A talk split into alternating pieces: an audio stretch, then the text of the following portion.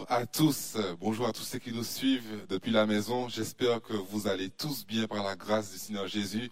La parole de Dieu nous dit que Dieu est celui qui siège au-dessus de tout, parmi tous et en tous. Et je crois réellement que le même Dieu qui est là parmi nous ce matin est aussi chez vous. Alors soyez bénis. Nous allons commencer par des annonces. Tout d'abord, quelques annonces. Alors, la première, c'est l'opération Grand Froid Coup de pouce. Alors, l'opération continue. Et pour pouvoir participer à cette action qui aidera les sans-abri, une collecte est prévue aujourd'hui encore sur le campus de Lonne et sur le campus de Bastille de midi à 19h pour déposer vêtements chauds et accessoires pour nos amis sans-abri. Vous pouvez consulter la liste en ligne. Aussi, si vous voulez vous déplacer, justement pour venir déposer les vêtements, sachez que vous pouvez le faire à l'aide de l'attestation de déplacement euh, en cochant la case participation à des missions d'intérêt général.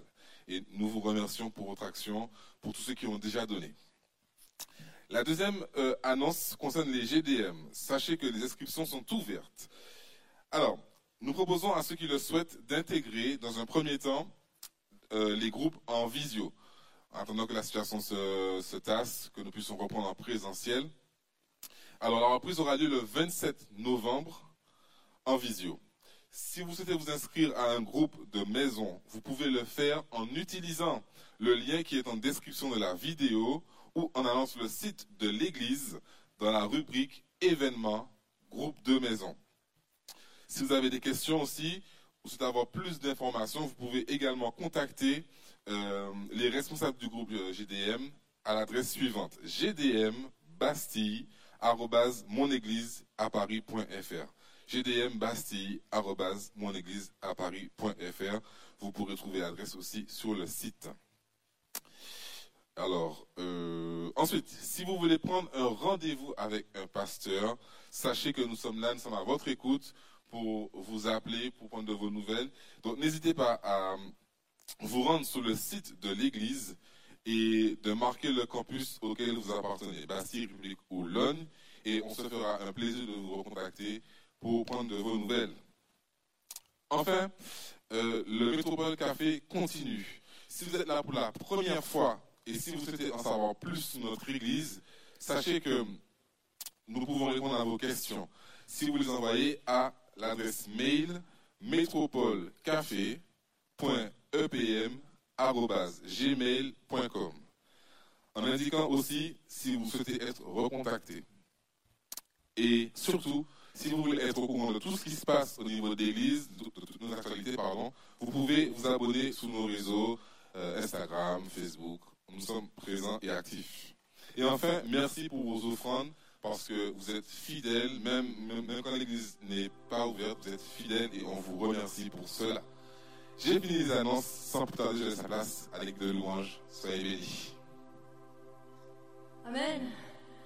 Bonjour à tous ceux qui sont là, on espère que vous êtes bien, que vous soyez dans votre canapé, que vous soyez dans votre lit. Ce matin, on veut louer le Seigneur. Et on va vous apprendre un nouveau chant, peut-être que vous le connaissez, peut-être que tu le connais, peut-être que tu l'as déjà entendu. Mais ce matin, le mot qu'on voudrait que tu retiennes, c'est que Jésus est l'auteur de ta joie.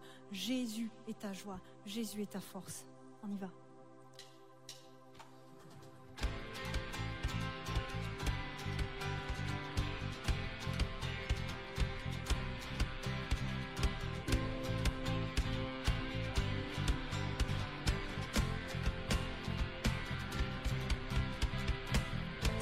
Que je choisis, puissant rédempteur pour guider mes pas. C'est toi que je choisis, source de bonheur pour fonder ma foi. Jésus, tu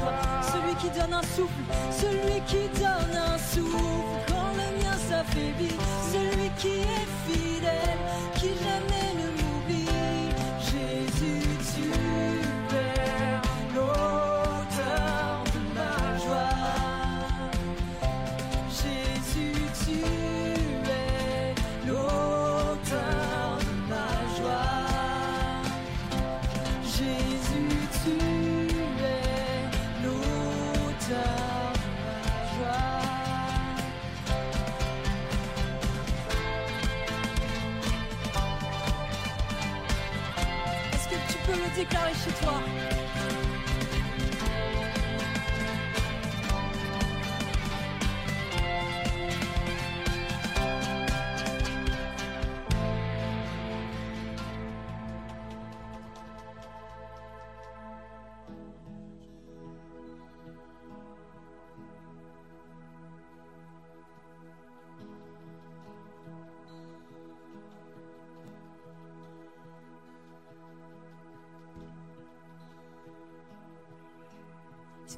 à lever ta voix ce matin À lui donner tout ce que tu es. À lui donner tout ce que tu es ce matin. Ce que tu as de meilleur pour lui ce matin.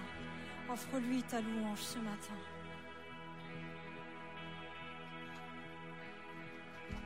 On va adorer le Dieu puissant qui peut te guérir chez toi, qui peut te guérir où tu es maintenant. Ouvre ta bouche et loue le Seigneur même dans les temps de détresse. Il peut faire des merveilles si tu laisses ton cœur ouvert et prêt pour le louer au nom de Jésus.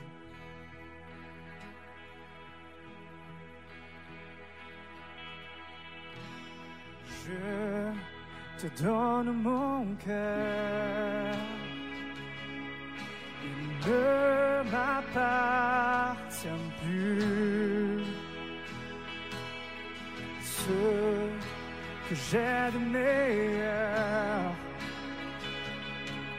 tout est pour toi, Jésus. Un parfum de valeur. Pour toi et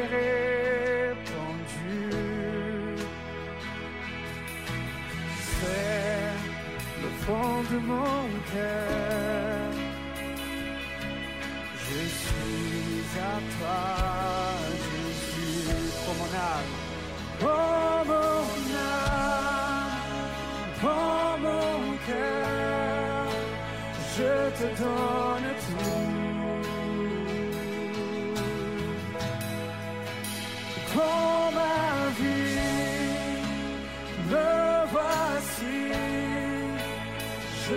Donne tout. Mon cœur est à toi, à toi.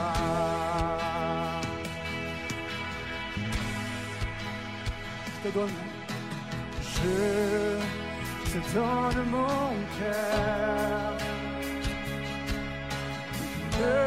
M'appartient plus. C'est que j'ai de meilleur. Est pour toi, Jésus. Un parfum de valeur. Un parfum de valeur. Sur toi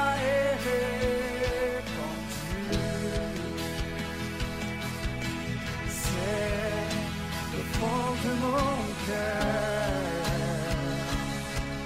Je suis à toi, Jésus.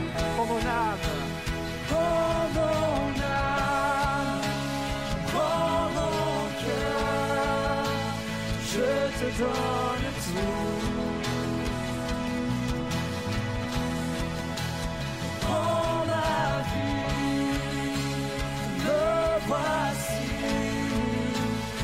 Je te donne tout. Pour mon âme, pour mon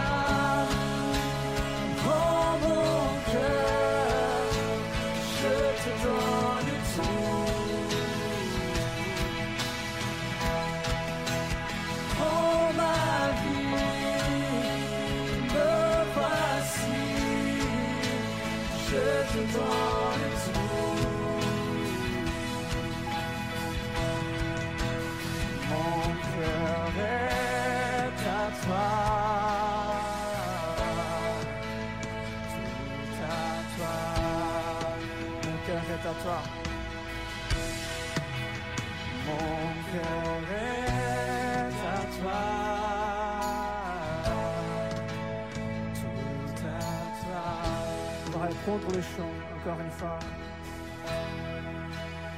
Gloire à Dieu. Je te donne mon cœur. Il ne m'appartient plus. Le Seigneur, Alléluia. Ce que j'ai de meilleur.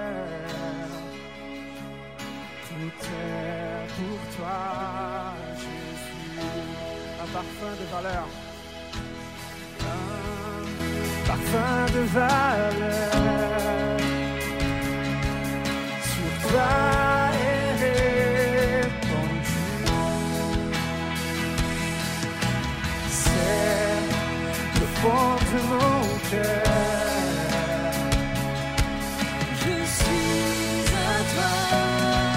Déclare pour mon âme,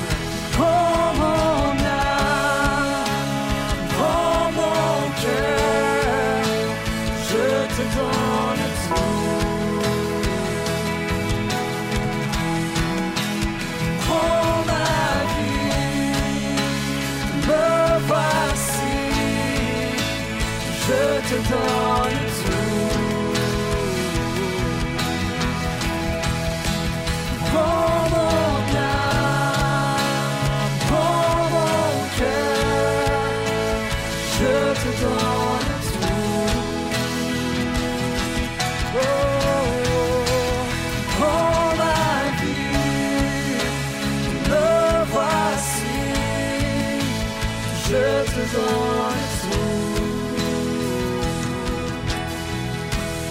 cœur est à toi, mon cœur est à toi.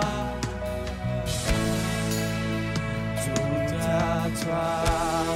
Oh, mon cœur est à toi. Mon cœur est à toi. Tout à toi. Dernière fois, mon âme.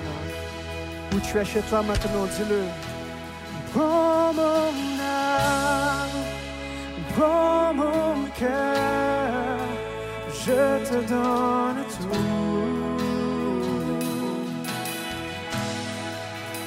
Prends ma vie, me voici, je te donne tout. Prends mon âme, prends mon âme,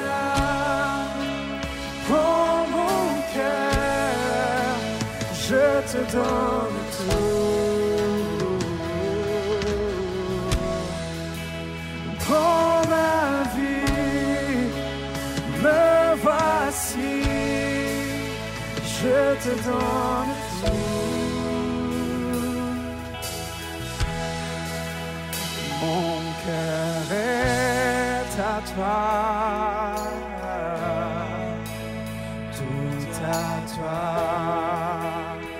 cœur est à toi, Seigneur, nos cœurs sont à toi. Notre cœur est à toi, tout à toi. Oui, Seigneur, nos cœurs sont à toi. Notre cœur est à toi. Notre cœur est à toi.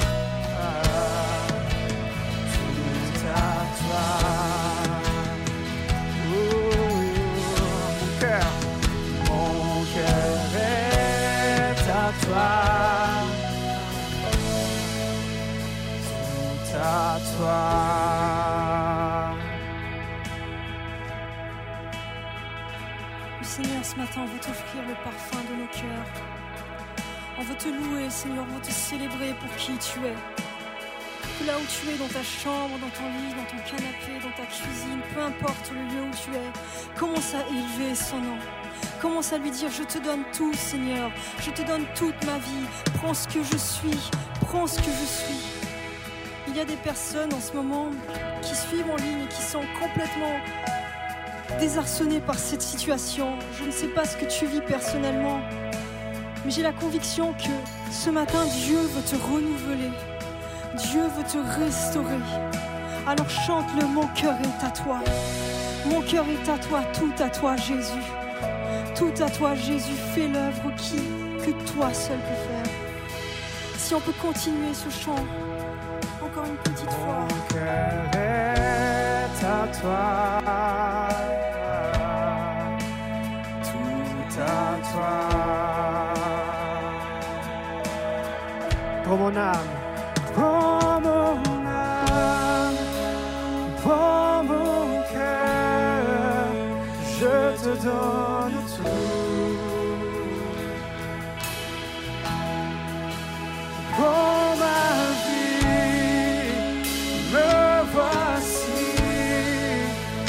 je te donne tout.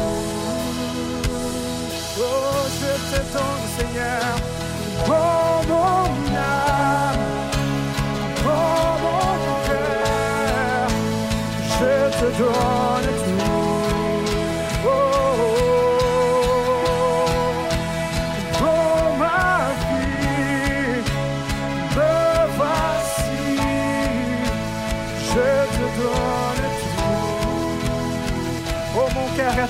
Seigneur. Mon cœur est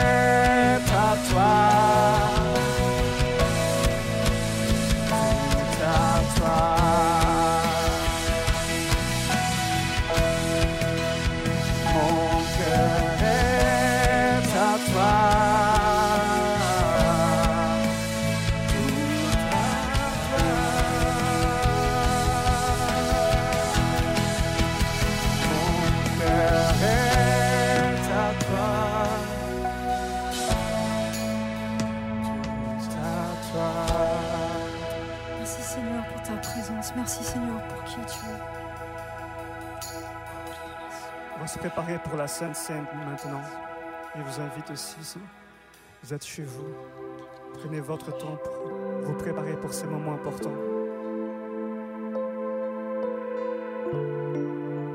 Laisse couler la présence de Dieu ce matin.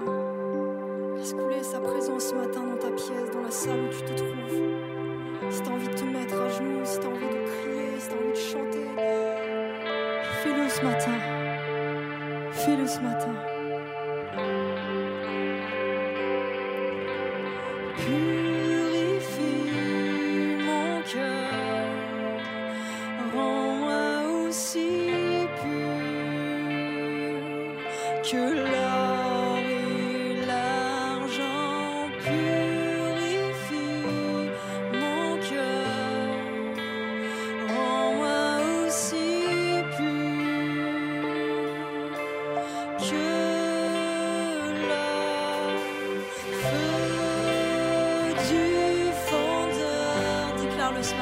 qu'un désir.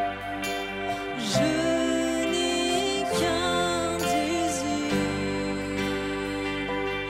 Être saint,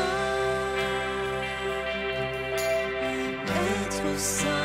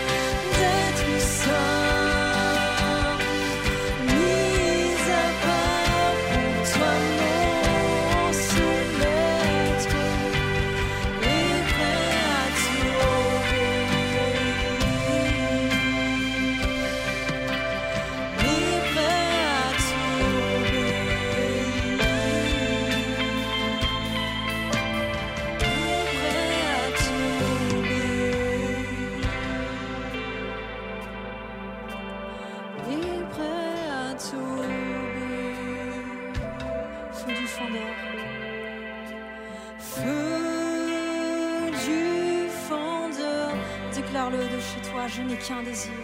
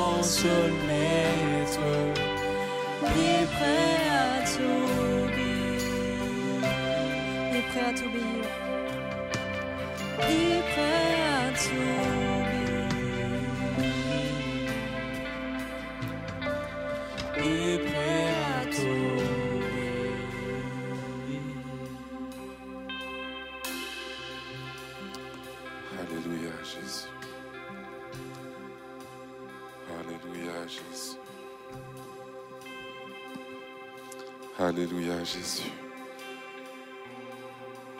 Seigneur, purifie nos cœurs encore. Purifie encore nos cœurs, purifie nos aides, Seigneur. Rends-nous toujours plus semblables à toi, Seigneur. Oui, Seigneur, nous voulons être saints, Seigneur. Et nous savons que ton esprit est là pour nous aider, pour nous assister. Alors je veux prier, Seigneur, pour quelqu'un qui est dans la détresse ce matin, qui galère dans sa vie spirituelle, qui galère dans sa vie de tous les jours. Je veux vraiment prier afin que cette personne puisse recevoir une aide particulière,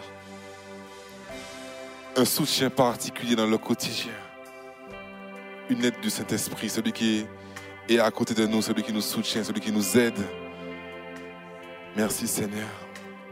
Alléluia. On se rapproche, bien aimé, de ce moment de Sainte Seine. Et je vais vous lire un court passage que on connaît déjà tous. C'est dans Matthieu 26, versets 26 à 29. Il nous est dit, pendant qu'il mangeait, Jésus prit du pain et après avoir rendu grâce, il le rompit et donna aux disciples en disant, prenez, mangez, ceci est mon corps. Il prit ensuite une coupe et après avoir rendu grâce, il la leur donna en disant, buvez-en tous, car ceci est mon sang, le sang de l'alliance, qui est répandu pour plusieurs pour la rémission des péchés. Je vous le dis, je ne boirai plus désormais de ce fruit de la vigne jusqu'au jour où j'en boirai du nouveau avec vous dans le royaume de mon Père. Amen. J'espère que vous avez préparé votre Sainte Seine. Alléluia, Jésus. Père, on te remercie pour ces deux symboles que tu nous as laissés. Non, nous ne croyons pas que ton corps physique est contenu dans la Sainte Seine, mais nous croyons que ces deux symboles représentent ta mort à la croix et ta résurrection. Parce que tu n'es pas resté au tombeau, mais tu es monté nous préparer une place. Alors Seigneur, nous voulons prendre ce pain et prendre ce fruit de la vigne avec action de grâce, avec reconnaissance, parce que tu nous as sauvés et tu as dit, tout est accompli. Alors merci. Merci de bénir mon frère ou ma soeur qui suit ce live. Merci encore de nous, nous avoir racheté à un grand prix, le prix de ton Fils Jésus. Amen. Prenons ensemble le pain.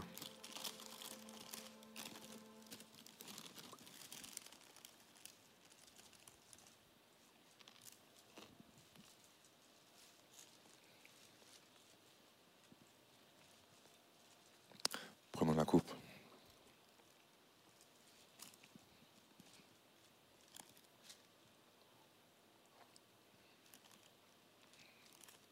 Alléluia. Amen. Seigneur, merci. Maintenant, Seigneur, on, on veut disposer nos cœurs à entendre ta parole, à recevoir ta parole. Je crois, Seigneur, que tu as un mot pour chacun. Tu as une parole pour chacun. Alors vraiment, bénis notre pasteur Pierre qui nous annoncera la parole de Dieu. Amen. Et que des cœurs soient ouverts au nom de Jésus-Christ. Amen. Amen. Soyez bénis, bien-aimés. Gloire à Dieu. Alléluia. Bonjour à tous, je suis très heureux de, vous retrouver ce matin pour partager la, parole avec vous, euh, partager le message que, le Seigneur a, mis sur mon cœur. Je suis toujours surpris de, la façon dont Dieu nous conduit et euh, Dieu m'a vraiment moi-même conduit dans, un cheminement spirituel au, travers de, cette étude. On prêche souvent déjà pour nous-mêmes Et euh, c'est au travers d'un texte que nous avons l'habitude de lire, de regarder, euh, que nous connaissons même par moments par cœur, tellement euh, ce texte est, sur nos cœurs. Euh, 1 Corinthiens chapitre 13, verset 13, la vignette va s'afficher, nous dit ceci. Maintenant donc, ces trois choses demeurent. On connaît presque ce texte par cœur, hein, on pourrait le dire sans, sans pour autant regarder à la Bible. Trois choses demeurent. La foi, l'espérance et l'amour. 1 Corinthiens 13, 13. Et ce texte, on, le connaît. euh, et d'habitude, quand on, voit le prédicateur partir sur ce thème, on se dit, ça y est, il va prêcher sur l'amour. Euh, non, ça ne va pas être le cas ce matin, euh, parce que pour moi, dans, ce texte, il y a plein de choses qui sont importantes, et le fait de, parler dans ce texte, de, découvrir ce texte de cette façon-là, et de mettre en avant l'amour, la, prééminence de l'amour, aurait tendance à éclipser le reste, parce qu'il y a- beaucoup de choses à dire sur ce texte. Il y a beaucoup de choses à dire sur ce passage parce que, en d'autres mots, si la- l'amour est, est dominant, il ne faut pas oublier qu'il y a la foi et l'espérance. La foi et l'espérance. Alors, euh, si la foi, euh, son importance n'est pas à, en douter, euh, quand on prend les différents textes, merci Nicolas, quand on prend les, les différents textes, on ne doute pas de l'importance de la foi. Ne serait-ce que dans Hébreu 11, vous l'avez en affichage, Hébreu 11, où, où il est partagé de l'importance de la foi. Sans la foi, or sans la foi, il est impossible, impossible de lui être agréable. On comprend que la foi est importante. Alors si l'espérance et la foi sont deux choses essentielles, qu'en est-il de l'espérance? Oui, parce que l'espérance, euh, et je vais être honnête avec vous, ce n'est pas forcément un sujet sur lequel je me suis penché souvent dans ma vie, sans doute parce que la foi et l'amour sont dominants dans les Écritures et que finalement l'espérance semble être un peu en retrait. Alors, euh, sans doute que par ignorance, euh, je ne me suis pas attaché à découvrir l'espérance comme j'aurais dû le faire, sans doute parce que la foi et l'amour étaient dominants, et peut-être aussi par manque d'intérêt, ce qui revient à dire que mon ignorance m'a conduit par moments dans ma vie personnelle à ignorer ce que pouvait être l'espérance dans ma vie. Alors, euh, l'espérance est, un sujet complexe. Elle est complexe, complexe parce que, euh, pour plusieurs aspects, plusieurs raisons. D'une part parce que c'est vrai que ce n'est pas forcément une chose qu'on étudie régulièrement, mais aussi parce que dans notre langage, euh, nous utilisons bien souvent des dérivés linguistiques comme l'espérance, comme l'espoir, comme espérer. Tout ça peut amener une forme de confusion à notre compréhension de ce que peut être l'espérance. Pour autant, l'espérance est une chose essentielle. Et Paul lui-même le met en avant quand il place sur le, un espèce de podium, et, je vois très clairement la chose, je m'imagine ça, quand Paul nous parle de ces trois choses qui demeurent, il place un espèce de podium devant nous avec trois marches, et il dit oui, certes, le plus important, c'est l'amour, on est d'accord. On est d'accord pour la foi, mais sur ce podium, vous trouvez aussi l'espérance, ce qui m'amène à dire qu'il y a quelque chose d'important à saisir. L'existence de l'espérance pour notre vie spirituelle doit être mise en valeur, doit être comprise, parce que peut-être que quand nous avons l'amour et toute son importance, la, la- foi et toute son importance, on ne peut pas imaginer que l'espérance apparaît sur le podium sans une bonne raison. Alors nous comprenons l'importance de la foi, de l'amour. Maintenant, il nous faut comprendre l'importance de la foi, de l'espérance, pardon. Et pour comprendre cela, j'aimerais vous, amener dans, dans un texte dans Hébreu chapitre 6, verset, 10 verset 17. Pardon. Ce texte, nous le connaissons, peut-être certains le connaissent mieux que d'autres, mais clairement, il environne la compréhension de l'importance que peut revêtir l'espérance en nous. Au verset 17, il dit, c'est pourquoi Dieu, voulant montrer avec plus d'évidence aux héritiers de la promesse l'immuabilité de sa résolution, il intervint par un serment, afin que par deux choses immuables, dans lesquelles il est impossible que Dieu mente, nous trouvions un puissant encouragement, nous dont le seul refuge a été de saisir l'espérance qui nous a été proposée. Notez un puissant encouragement dans l'espérance dans laquelle nous nous sommes réfugiés. Verset 19, cette espérance, nous la possédons comme une encre de l'âme sûre, solide. Elle pénètre au-delà du voile, là où Jésus est entré pour nous comme précurseur, précurseur pardon, ayant été fait souverain sacrificateur pour toujours selon l'ordre de Melchisédek. Amen. J'espère que de l'autre côté, en face de votre écran, vous êtes en train de vous dire Amen. Quel verset, quel passage extraordinaire mettant en évidence l'importance de l'espérance. Maintenant, euh, vous en conviendrez avec moi que c'est une belle métaphore et permettez-moi de la souligner. Elle est, nous possédons comme l'espérance, nous la possédons comme une encre de l'âme. Et souvent, lorsque j'ai lu ce passage, j'y ai vu euh, une démonstration théologique euh, avec un haut niveau de spiritualité. Très, très spirituel. Par moments, il y a des éléments spirituels dans les Écritures qui sont difficilement accessibles. Souvent, quand j'ai lu ce texte, quand il parlait de l'espérance, qu'elle est semblable à cette encre de l'âme, je me suis dit, waouh, Seigneur. Et puis finalement, en me penchant, en réfléchissant au contexte, à ce que l'auteur a cherché à nous dire, en parlant notamment d'une encre, j'ai découvert des, choses qui sont importantes pour notre foi, qui sont clés pour notre foi, qui sont clés pour notre développement spirituel. Aussi, pour bien comprendre ce que Dieu veut nous dire au travers de l'espérance ce matin, il nous faut saisir l'importance de l'encre du bateau. Oui, le texte parle d'une encre. Elle est comme un élément essentiel. L'encre pour un bateau, c'est quelque chose de très important. C'est tellement important que dans, bien des, des, institutions, des institutions maritimes, vous trouvez l'encre comme symbole encore aujourd'hui L'encre est clé dans le fonctionnement d'un bateau. Il a pour principe, qui est un principe simple, vous en conviendrez, de stabiliser le bateau.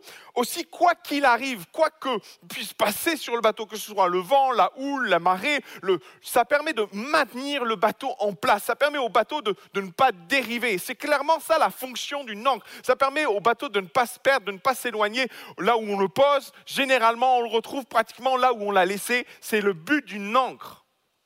Maintenant, comprenez, et c'est ce qu'il y a de magnifique dans, cette image que, celui qui a écrit les, Hébreux nous, nous partage, c'est que l'encre ne va pas nous préserver de la tempête. Elle ne va pas nous amener dans un îlot de tranquillité. Le bateau va subir le vent. Le bateau va subir la houle, va subir les vagues, va subir l'environnement qui est autour de lui. Pour autant, l'encre va amener une stabilité, va permettre au bateau de ne pas se perdre. Quoi qu'il arrive, le bateau restera là. J'ai eu l'occasion de, prendre des bateaux euh, quelques fois dans ma vie et euh, on a fait le, bord de, mer dans, le sud et euh, par moments on s'est, infiltré dans, des criques et on est allé au plus loin qu'on pouvait. On a posé l'ancre et, c'est important de, de, poser l'ancre dans ce contexte parce que si on laisse le bateau dériver, si on ne pose pas d'ancre, votre bateau il finit sur les rochers. Et il est détruit littéralement. Et permettez-moi de, d'associer maintenant cette image à ce que nous vivons spirituellement, à ce qu'est notre âme, parce que le texte dit que l'espérance est pour nous une encre pour notre âme. Alors, euh, faisons le parallèle entre ce que j'ai décrit par rapport à ce qu'est une encre pour un bateau et la compréhension que nous avons et ce que l'auteur aux Hébreux a voulu décrire, c'est que l'espérance est comme un instrument qui nous maintient, un instrument qui permet à notre vie spirituelle, à notre âme de ne pas dériver, de ne pas échouer, de ne pas venir se fracasser sur les rochers de la vie. Cette encre-là, elle nous maintient, elle nous préserve. En d'autres mots, et si je devais présenter les choses d'une façon différente. L'espérance est une nourriture pour l'âme. Elle la rend suffisamment forte pour ne pas dériver, pour ne pas se perdre, pour ne pas aller s'écraser sur les récifs de la vie. Et c'est important de comprendre cela, que l'espérance, et, et c'est là toute l'importance que revêt l'espérance, c'est la portée spirituelle qu'elle a pour notre âme. Cette réalité, et c'est ça qui est particulier, est tellement vrai que même dans le monde, qui n'a pas notre espérance, en parle au travers de ce qu'ils connaissent. Et ce qu'ils connaissent, c'est l'espoir. Alors, entre l'espérance et l'espoir, il y a une fine couche, mais permettez-moi de dire qu'elle est majeure. L'espérance, c'est celle que nous avons dans la foi de ce que Dieu nous donne.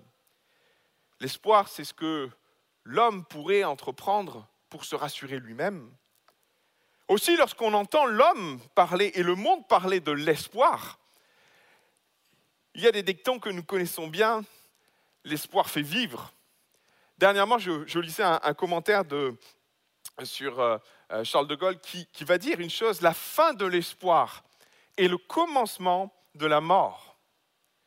Un autre philosophe a, a pu dire, tant qu'il y a de l'espoir, il y a de la vie. Autant dire que l'espérance revêt un caractère majeur pour notre âme. Elle ne peut pas être négligée, elle ne peut pas être mise de côté. Et je comprends pourquoi Paul, va, le mettre sur le, devant de la scène, à côté de l'amour, à côté de la foi. Paul estimait l'espérance comme quelque chose d'essentiel pour nourrir notre foi, l'entraîner. Il y a des études qui ont été faites sur le sujet qui étaient très intéressantes, notamment un, psychologue autrichien, je crois, qui s'appelle Viktor Frankl. Et cet homme, euh, pendant la seconde, guerre Guerre mondiale, a été déporté dans un camp de concentration. Et alors qu'il était euh, confronté aux difficultés que pouvaient être celles d'hommes et de femmes confrontés à la mort continuellement, euh, à la maltraitance qu'il vivait, cet homme va faire une étude et cette étude va porter sur le, comportement et sur la, façon que les gens avaient de, se nourrir. Et il a constaté que les personnes qui se nourrissaient d'un espoir, de s'en sortir, de revoir leur famille, de finir un projet qu'ils avaient commencé, ont eu plus de chances de s'en sortir que les autres. C'est dire si l'espérance est venue nourrir ces âmes dans un désespoir, dans des camps de mort. L'espérance est devenue le secours, a permis à ces gens de s'en sortir et de mieux vivre les traitements inhumains que leur faisaient subir les nazis. Alors oui, en effet, si l'espoir fait vivre, à combien plus forte raison l'espérance que nous avons en Dieu est puissante.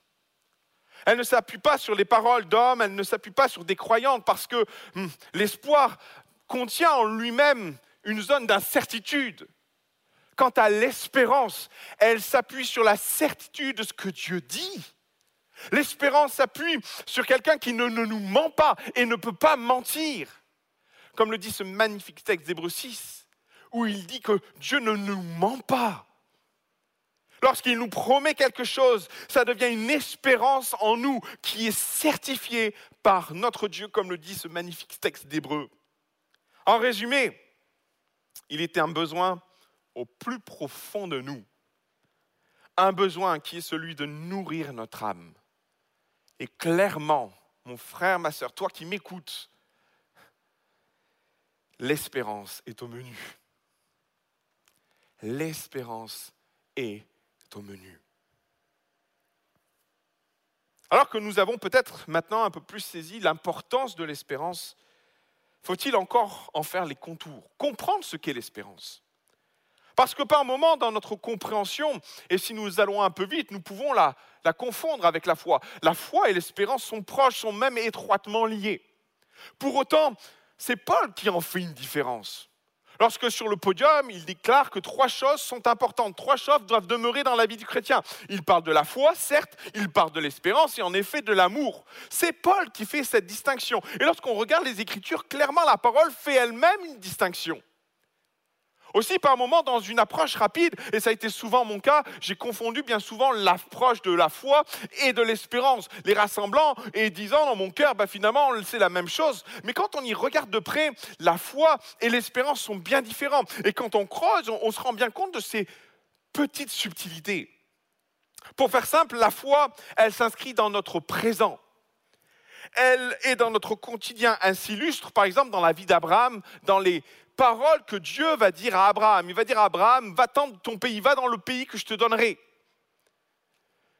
ou quand il va dire à, son, à Abraham, donne-moi ton fils, donne-moi ton unique, Abraham va s'exécuter. Et ça, c'est la foi. Maintenant, l'espérance euh, s'appuie plus sur les promesses. Aussi, elle s'inscrit donc dans le temps, elle s'inscrit dans l'avenir et suppose donc, par conséquent, de l'attente et de la persévérance. Aïe, aïe, aïe.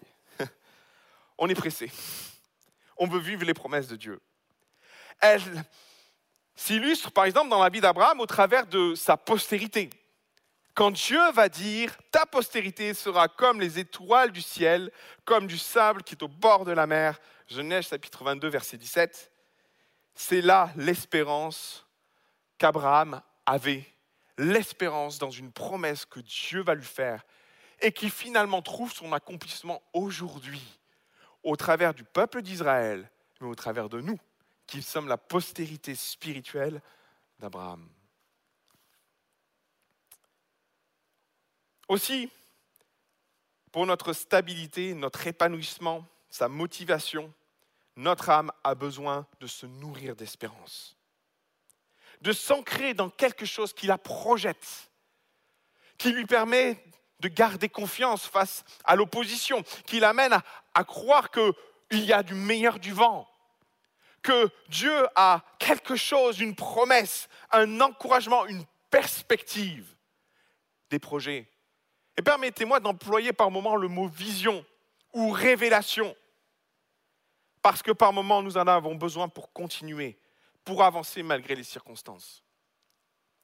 Je pense qu'une des clés de la survie de ce que Joseph a vécu. Joseph a, vécu bien des choses difficiles dans sa vie, mais l'une des clés de ce que Joseph et l'une des clés que, que Joseph a pu se, dont il a pu se munir pour euh, sortir victorieux du combat dans lequel il était, c'est l'espérance qu'il avait reçue de la part de Dieu. L'espérance que un jour Dieu l'élèverait, espérance que Dieu allait le sortir de là où il était. Il avait cette espérance dans ce qu'il avait reçu de Dieu.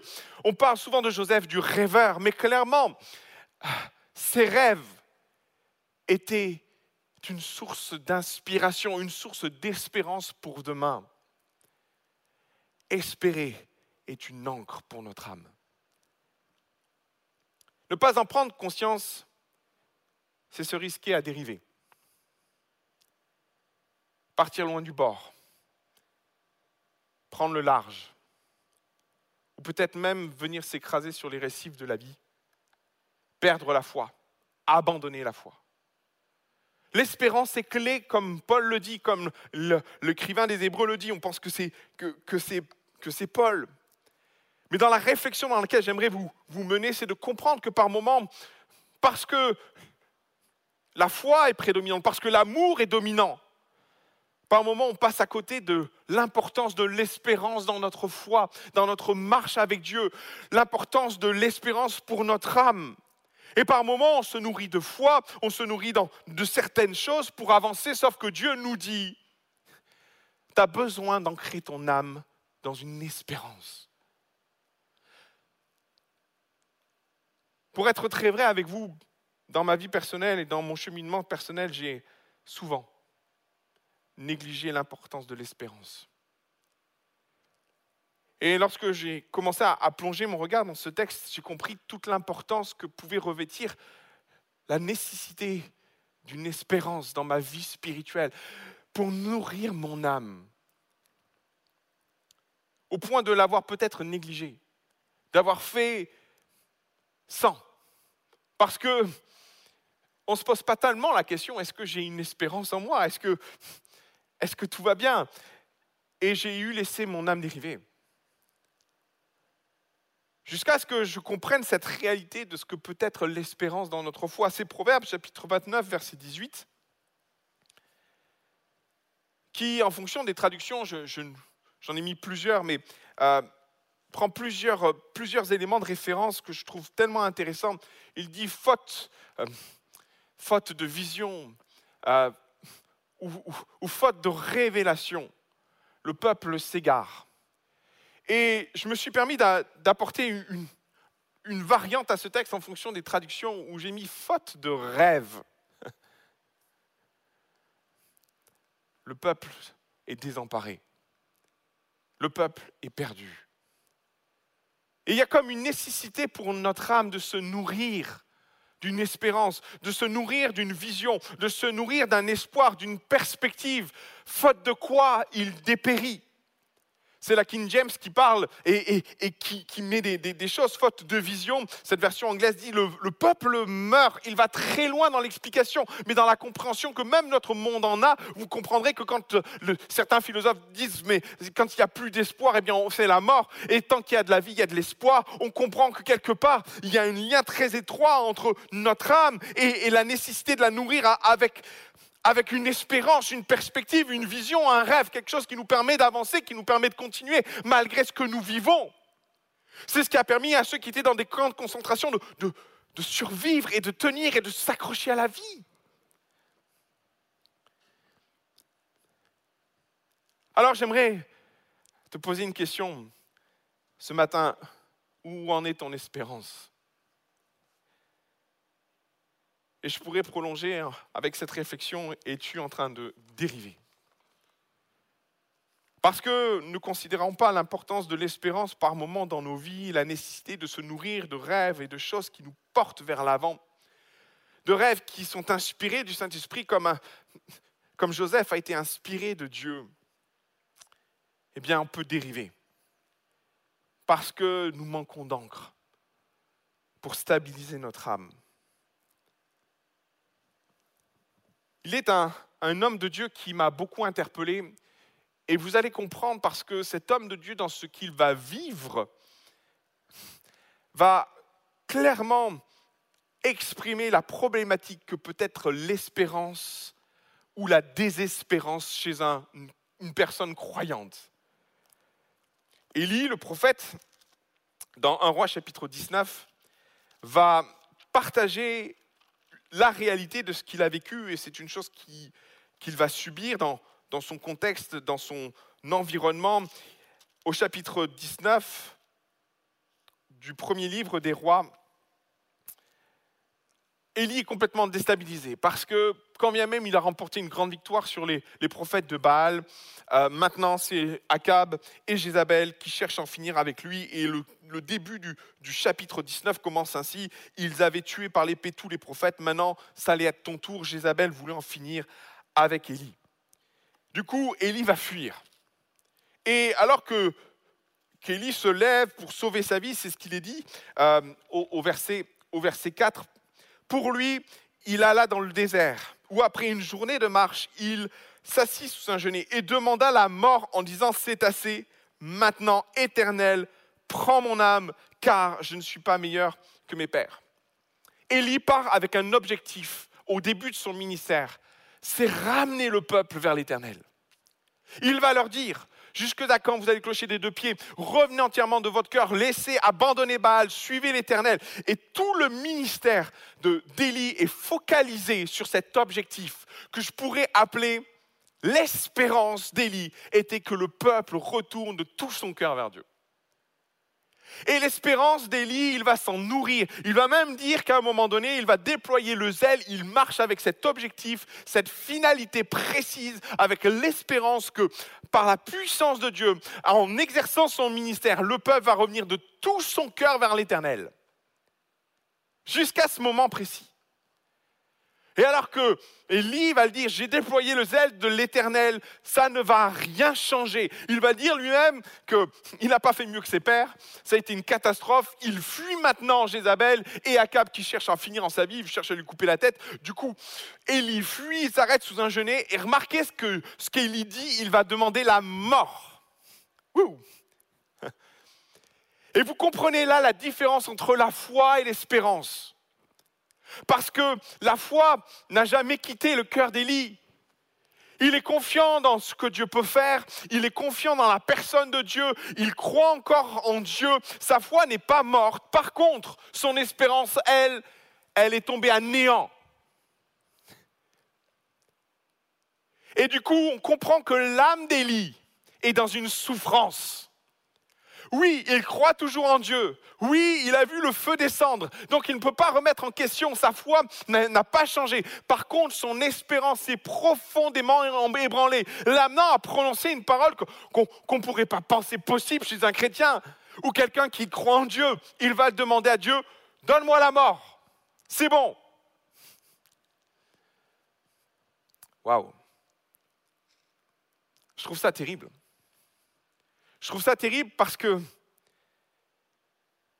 ça rejoint tellement ce que les philosophes peuvent dire. Tant qu'il y a de l'espoir, il y a de la vie. Et la fin de l'espoir, c'est le début de la mort. On comprend le lien étroit qui a entre l'âme et le besoin qu'elle a d'être nourrie d'espérance. Quand celle-ci s'arrête, une partie de nous meurt en chemin. Et Élie est en train de mourir sur place. Il fuit face à Akab, mais il demande quand même la mort.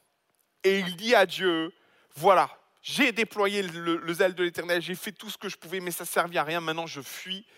À quoi bon continuer dans ces conditions? À quoi bon?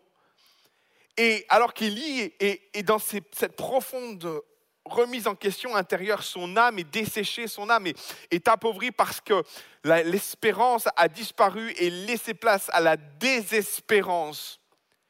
Son âme est en train de sombrer petit à petit, sombre, il sombre, il sombre, et Dieu va lui donner à manger, et ils vont se donner rendez-vous tous les deux à Horeb, où Dieu va parler dans un cœur à cœur avec son serviteur.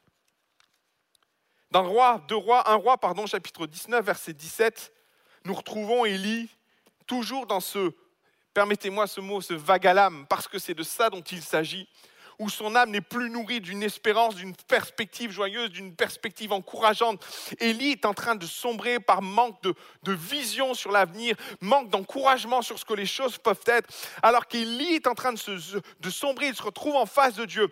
Et au verset 19, pardon, chapitre 19, verset 17, voilà ce qu'il nous est dit.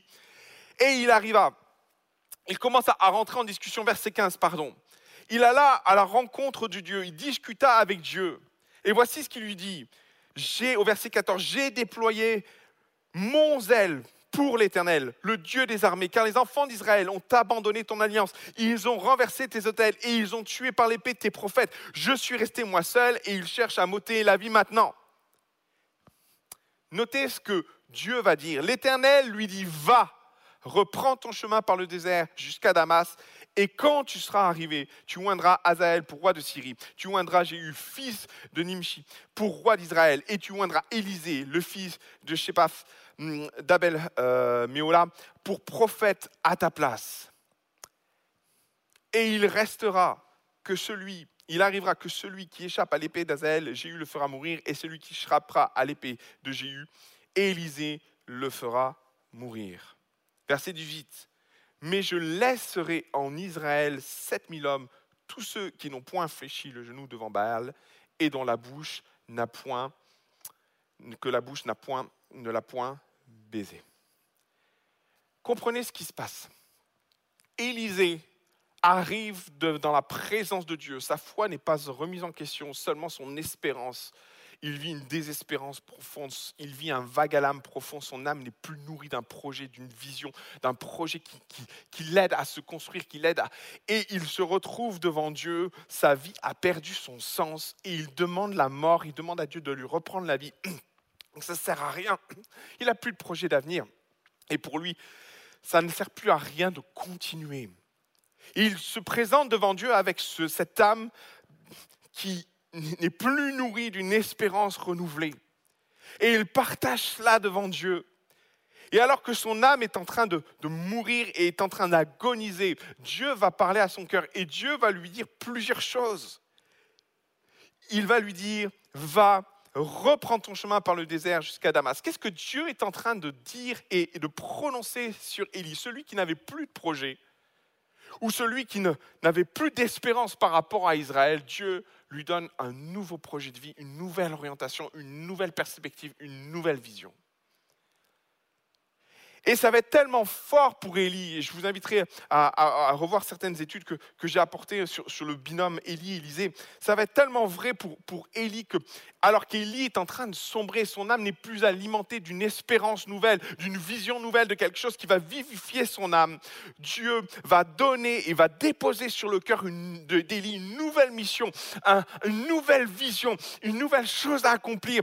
Dieu va nourrir l'âme d'Élie d'une nouvelle espérance. Et alors qu'Élie est en train de mourir, voir son âme partir en lambeaux, Dieu est en train de, faire émerger l'âme d'Élie, descendre, descendre, alors qu'il est au plus bas. Dieu ranime le cœur d'Élie, ranime l'âme d'Élie au travers d'une vision fraîche, d'une vision renouvelée, d'une espérance nouvelle. Et il lui parle de différentes missions, missions qu'Élie lui-même ne va pas faire. Par contre, il va former Élisée, oui. Et Dieu va dire en substance, mais j'ai laissé en Israël 7000 hommes qui n'ont pas baissé le genou, qui ne se sont pas, euh, qui ne se livrés à Baal. Et il est en train de, de déposer dans le cœur d'Élie une mission particulière. Tu vois, ces gens-là, ils ont besoin de toi. Et alors qu'Élie est, est défait, Élie va sortir fortifié, nourri d'une espérance nouvelle pour son âme. Pourquoi l'exemple d'Élie est important? Parce que, mes amis, combien de fois nous vivons ce qu'Élie a vécu On peut croire en Dieu, avoir la foi et vivre clairement une désespérance. Par moments, ne pas s'en rendre compte, parce que c'est tout le problème de, ce que peut être un, problème de foi, comme nous, ou un problème de désespérance. Euh, J'aime tellement cette image de l'encre, parce que par moments, si on n'a pas d'encre, on peut penser que l'eau est calme et paisible, mais dans un calme et paisible, il y a toujours des courants sous-marins qui nous transportent. Et progressivement, on dérive, on dérive. Alors, ce n'est peut-être pas les conditions que tu vis actuellement euh, qui, qui, qui t'ont- qui ont déstabilisé ton espérance, mais c'est peut-être petit à petit, t'as- tu, as perdu les objectifs de ta vie et tu as dérivé, dérivé au point de, de ne plus savoir, de ne plus avoir de raison d'être ou de, de fonctionner ou de servir. Et sans t'en rendre compte, ton âme est desséchée. Et tu vis une désespérance profonde. Elle a besoin d'être ranimée. Elle a, ton âme a besoin d'être nourrie d'un projet nouveau, d'une réflexion nouvelle, d'une projection nouvelle. Ton âme a besoin d'être nourrie d'une espérance nouvelle. Autrement, tu vas mourir. Et ce qui est fort, c'est que tu as compris le, désarroi de, de son serviteur Élie. Il a compris qu'Élie est en train de vivre une souffrance terrible intérieurement. Alors que fait Dieu? Il lui sert un plateau d'espérance il lui sert un plateau d'espérance. Dieu a compris que ce n'est pas un problème de foi qui, qui est en train de tirailler le cœur d'Élie. C'est un problème d'âme, c'est un problème d'espérance, c'est un problème de désespérance. Et je suis convaincu que toi qui m'écoutes, aujourd'hui tu vis cette désespérance. Les circonstances ne t'amènent pas forcément à remettre en question Dieu ou ce que Dieu peut faire. Mais les circonstances sont venues altérer tes rêves, altérer ta passion, altérer ton désir de servir Dieu, altérer tellement de choses en toi. Les circonstances, tout ce que nous vivons actuellement, les, changements, les, les décisions, le confinement, reconfinement, la maladie, la mort, tout cela est venu altérer ton âme, est venu altérer profondément ton âme et ton espérance. Au point que toi aujourd'hui, tu n'es pas forcément en train de remettre Dieu en question, mais ton espérance, elle, où est-elle? Et alors que tu m'écoutes, ne pas prendre conscience du besoin d'une espérance pour ton âme, c'est progressivement dérivé. Tu es en train de dériver, comme Élie était en train de dériver doucement par perte d'espérance. Plus de promesses, plus de vision, plus de perspectives, plus de choses encourageantes sur lesquelles s'accrocher pour maintenir un cap. Alors Dieu va servir à son serviteur Élie une raison d'espérer. Un nouveau projet, une nouvelle réflexion, une nouvelle vision, un nouvel appel. Et c'est sur ces les cendres de l'espoir et de l'espérance qu'Élie portait pour Israël que l'école des fils de prophètes va naître, mes frères et sœurs. Parce que c'est de cela dont il s'agit. Élie va comprendre que Dieu l'appelle à un autre ministère, à un autre service.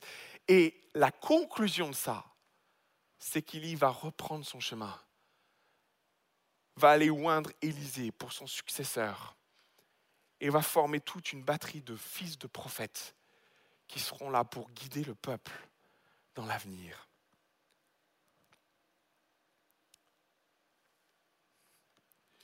J'aimerais,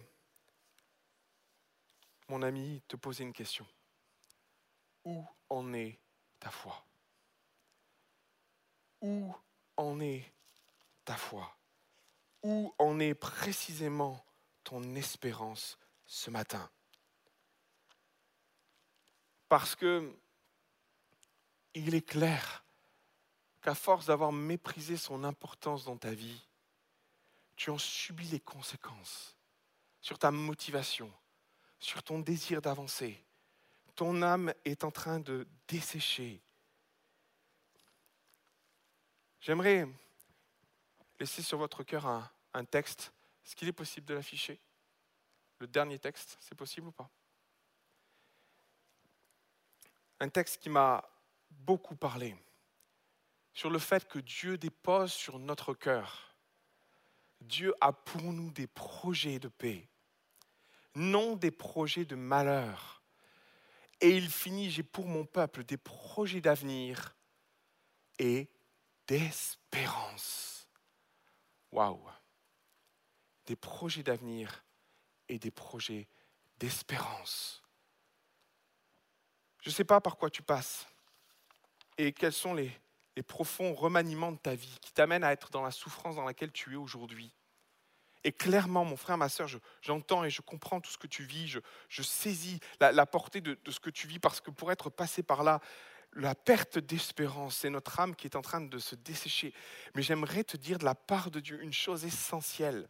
Dieu a des projets de paix et non de malheur. Il a des projets d'avenir et des projets d'espérance pour toi. Maintenant, il va falloir à Élie un temps à Horeb où Dieu va parler à son cœur. Et j'aimerais t'inviter, alors que je suis en train de terminer, j'aimerais t'inviter à prendre un temps avec ton Dieu. J'aimerais t'inviter à, à te pencher, à, à regarder vers lui, à porter ton regard vers ton Dieu et à lui dire dans un temps d'intimité, dans un temps particulier où tu es avec lui, de lui dire, mon Dieu, renouvelle en moi l'espérance. Viens nourrir mon âme comme tout à nouveau. Comme tu l'as fait pour le prophète Élie, viens, donner à mon âme du sens, viens donner à, mon cœur une projection, viens donner à mon âme une vision nouvelle, viens donner à, à ma personne une perspective d'amour, une perspective d'avenir, une perspective qui va restaurer mon âme au plus profond d'elle. Et tu repartiras parce que oui, Dieu ne s'arrête pas là avec toi comme il ne s'est pas arrêté avec Élie. Il a des projets de paix, il a des projets d'avenir. Seigneur mon Dieu, je te prie vraiment, mon Père, de, poser ta main sur les cœurs qui sont en train de m'écouter, qui vivent ce temps tellement particulier, ce temps de souffrance où leur âme est en, pleine remise en question, où il y a un, un vague à l'âme, un mal-être profond qui s'est installé. Ton âme est à la dérive et ton âme a urgemment besoin d'une espérance nouvelle, d'une vision nouvelle, de projets nouveaux, de perspectives nouvelles. Non pas basées sur ce que tu pourrais envisager, sur, sur des rêves que tu pourrais projeter toi-même, non, sur ce que Dieu veut déposer sur ton cœur. Et clairement, Dieu veut parler à ton cœur ce matin. Il veut parler à ton âme. Il veut relever ton âme il veut l'ancrer dans des promesses qui vont par moments au-delà du voile, mais qui peuvent aussi s'exprimer dans le présent d'aujourd'hui. Il a une espérance pour aujourd'hui, il a une espérance pour demain, pour ton avenir, comme il a une espérance pour ta vie éternelle. Oui, ton Dieu a un plat pour ton âme. Il veut la rassasier, il veut la nourrir, il veut ancrer ton âme dans une espérance nouvelle. Au nom de Jésus, au nom de Jésus, que ton nom soit loué et béni. Amen et Amen.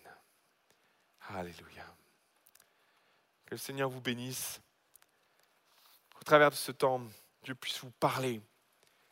J'aimerais vous inviter à, à considérer l'importance de nourrir votre âme et de la nourrir rapidement au travers d'une espérance que, Dieu viendra déposer sur votre cœur, qui nourrira votre âme et qui lui donnera de reprendre vie. Que Dieu vous bénisse et à très bientôt. Au revoir.